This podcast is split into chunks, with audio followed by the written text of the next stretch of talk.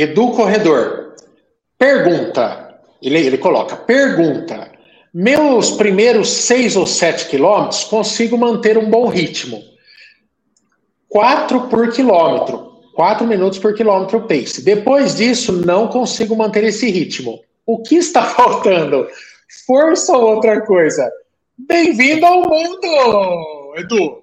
A, a, vida é isso. A gente sai igual um cavalo correndo e não consegue sustentar. Esse é, é. esse é o segredo da vida. É tão importante quanto a pergunta de onde viemos para onde vamos. A Edu, grande dificuldade é essa: correr, correr a pace 4, 6 cada, mas tenta correr 10, 10 quilômetros assim, não dá. E aí é treino, nego. Eu vou dar um exemplo muito simples para o Edu poder entender como funciona o tempo e a intensidade durante a corrida. Se a gente colocar Kipchoge, todo mundo, ninguém duvida que Kipchoge tem condições de correr para 2,49 minutos por quilômetro. Você duvida? Eu não sei, é, preciso fazer a conta, mas ele, ele é, o recorde mundial hoje ele corre a 2,55 mais ou menos? 2,51. Se não me engano, é 2,51. Só vou conferir aqui com o tá. Google, né? É, mas é 2,51 que ele corre a maratona. Ou seja, você, é, é, hoje se ele tirar. Você duvida, você duvida que ele corre para 2,59? Correr mais solto? Não, para 2,49? É, ele Estamos falando de um cara bater o próprio recorde. É sempre difícil, mas não é impossível tirar dois segundos por quilômetro. Claro que não. Tá, mas, Pode mas, ser que ele faça que isso em vida. Eu não falei que ele iria correr a maratona. Mas provavelmente, se a gente falar para ele correr a meia maratona a 2,49, ele corre.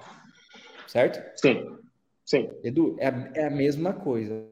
Quanto mais tempo a gente fica correndo, mais devagar a gente vai correr. Isso vale para o Kipchoge, que a diferença é menor do que é nós, mortais, é, porque ele é um, uma pessoa fora do comum.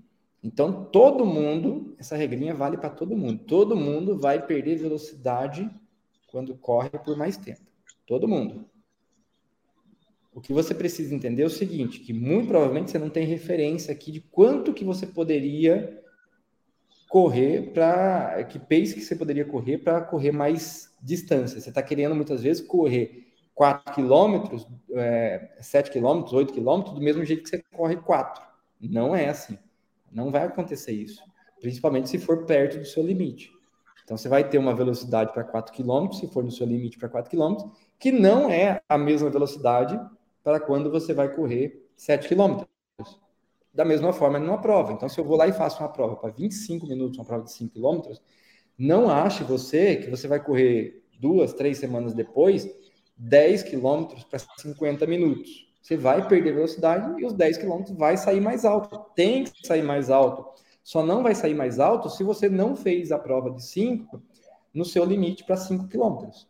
Se você fez ela sobrando, por exemplo, aí pode acontecer de você ir lá e correr os 10 quilômetros para 50 minutos. Mas o que você tá, o que está faltando na tua vida, do corredor, é teste de referência teste de 5 minutos, teste de 3 km e saber usar ele, porque daí a gente resolve. Eu sei que um corredor que faz um teste de 5 minutos, um teste de 3 km, dependendo como for lá, ele vai perder um X de velocidade para cada distância. E ali eu faço as previsões, juntando com treino, característica do corredor, de quanto que ele vai fazer em cada prova. É, qual a expectativa que a gente tem que ele atinja em cada prova. Kipchoge também deve fazer isso, esses cálculos. Por isso que na última maratona, a de Berlim, né, que ele participou, que ele quebrou o recorde, ele fez a primeira parte mais forte, se não me engano, e ele teve que tirar um pouquinho o pé, porque provavelmente ele sentiu que se ele tivesse mantido aquele mesmo ritmo na primeira parte, ele corria o risco de não finalizar a prova.